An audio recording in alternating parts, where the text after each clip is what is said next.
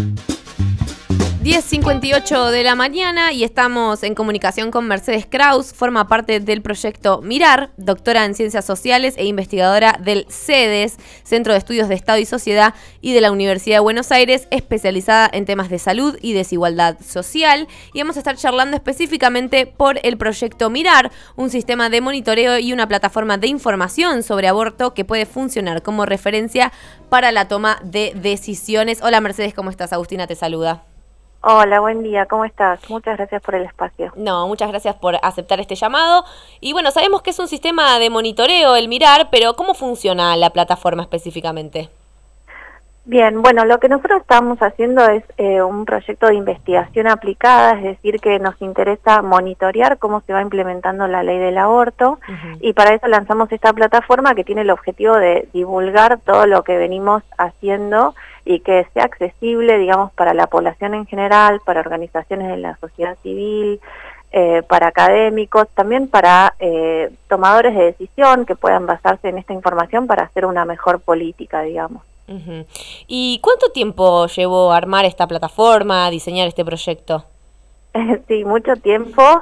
Eh, pero bueno, también lo estamos haciendo como en, tiempo real, eso es un desafío, ¿no? Que el proyecto está vigente desde el 2020 incluso antes de la mm, promulgación de la ley, y lo que queremos hacer es monitorear en tiempo real cómo se va eh, implementando la política de acceso al aborto para poder eh, identificar alertas rápidamente y poder eh, movilizarnos ante diferentes situaciones que, que entendemos que no estén bien, cuando identificamos, por ejemplo, barreras o brechas en el acceso, cuando identificamos que eh, hay algunas situaciones de vulnerabilidad que no están siendo atendidas, de, eh, poblaciones específicas, por ejemplo.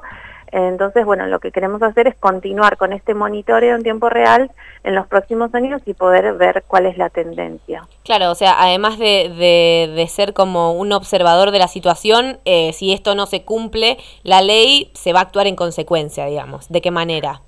Claro, también, o sea, el, proyecto tiene dos grandes patas. Una es el monitoreo y otra es el diálogo con actores. Bien.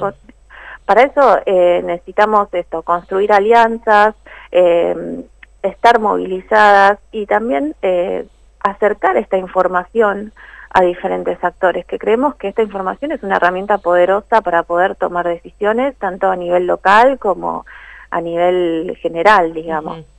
Claro. ¿Y esta plataforma tiene alcance nacional? ¿Cómo funciona la articulación con cada distrito?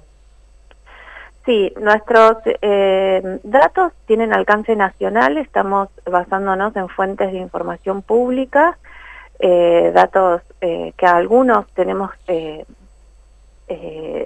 podemos identificarlos por provincias, entonces ver la distribución a nivel más de por jurisdicción, hay otros que son de todo el país y eh, lo que hacemos es consultar fuentes confiables, públicas, eh, y también complementar con propias investigaciones y también con algunos informes de otras organizaciones de la sociedad civil, por ejemplo, acompañamientos eh, dentro de lo que es la salud comunitaria. Bien, bien, bien. ¿Y esto tiene, están laburando con el Ministerio de Salud, por ejemplo?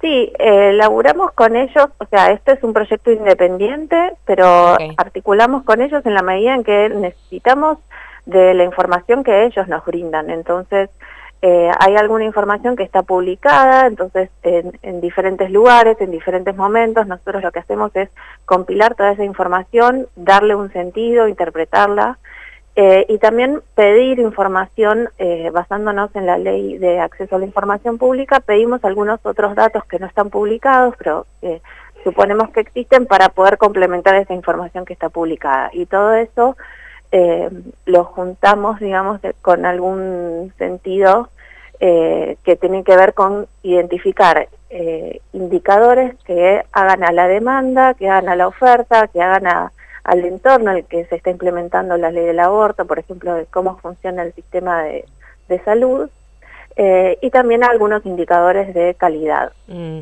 claro. Y es un proyecto entonces en conjunto del CEDES y de IBIS Salud Reproductiva. ¿Qué es el CEDES en sí y, cómo es que realiza su trabajo? Bien, el CES es un centro eh, de investigación autónomo, tiene como una impronta hacia la investigación académica, pero también hacia la investigación aplicada y hacia la incidencia, ¿no? Queremos que eh, lo que hacemos en investigación tenga algún resultado transferencia, eh, digamos, más o menos rápidamente hacia la sociedad que estamos analizando.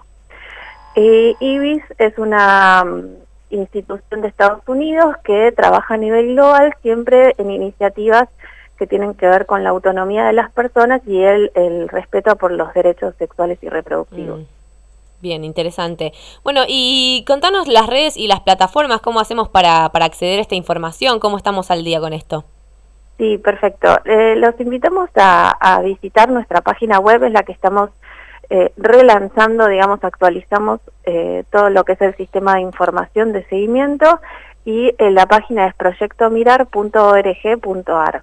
Ahí tenían también canales de contacto, eh, pueden eh, suscribirse a nuestras novedades y van a ir viendo cómo vamos actualizando, digamos, el monitoreo eh, a medida que, que vamos avanzando. Buenísimo, muchas gracias Mercedes por esta información y esperamos hablar muy pronto. Bueno, muchísimas gracias. Un saludo grande.